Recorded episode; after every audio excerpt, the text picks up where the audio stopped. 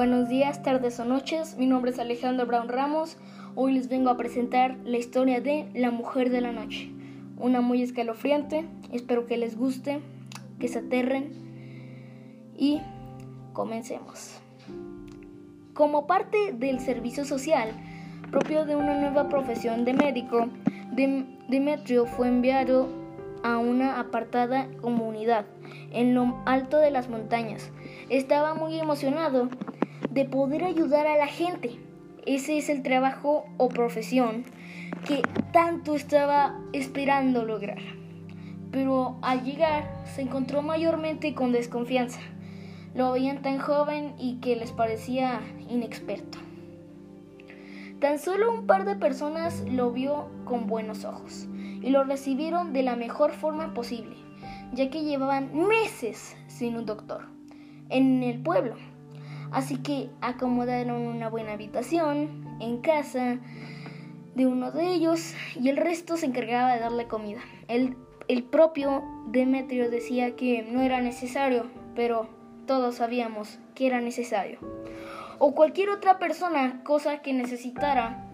Querido o no, finalmente todas las personas tuvieron que aceptarlo, porque no tenían a nadie más a quien recurrir y se le veía ir y venir a pie a altas horas de la noche para atender a algún enfermo de su propia casa.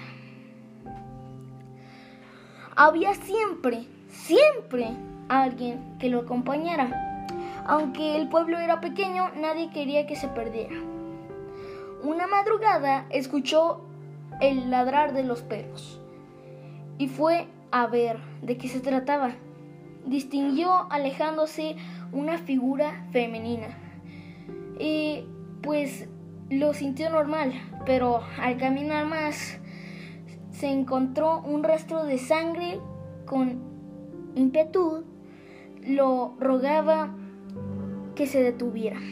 Identificándose como médico y ofreciendo ayudarla, dejó sus necesidades, su tiempo para ir a ayudarla.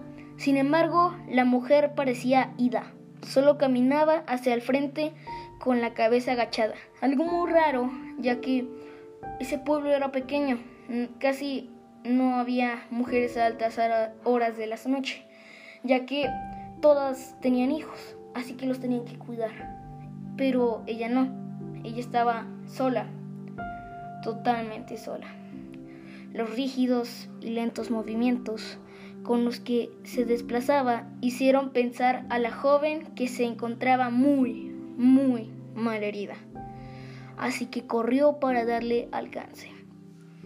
No fue tan fácil llegar hasta ella. Realmente se movía más rápido, más rápido de lo que parecía. Pero al estar cerca, sus ropas rasgadas y cabellera alborotaban. Pusieron más nervioso al chico. Pensando algo muy malo le había pasado. Tocó su espalda. Ese momento ella dio vuelta, el peor error de su vida. Su cuerpo cadavérico, emitiendo un lastimero grito de dolor en la cara del joven que lo obligó a salir corriendo. No podía resistir el miedo. Su peor error había llegado. Ella lo siguió, lo persiguió. Él estaba totalmente aterrado, ya que al estar totalmente solo fue su peor error. Él se sentía asustado, sabía que no iba a poder sobrevivir, pero él quería protegerse, estaba totalmente indefenso. Corrió, corrió, pero la mujer más rápido que él. La mujer corría y corría y corría.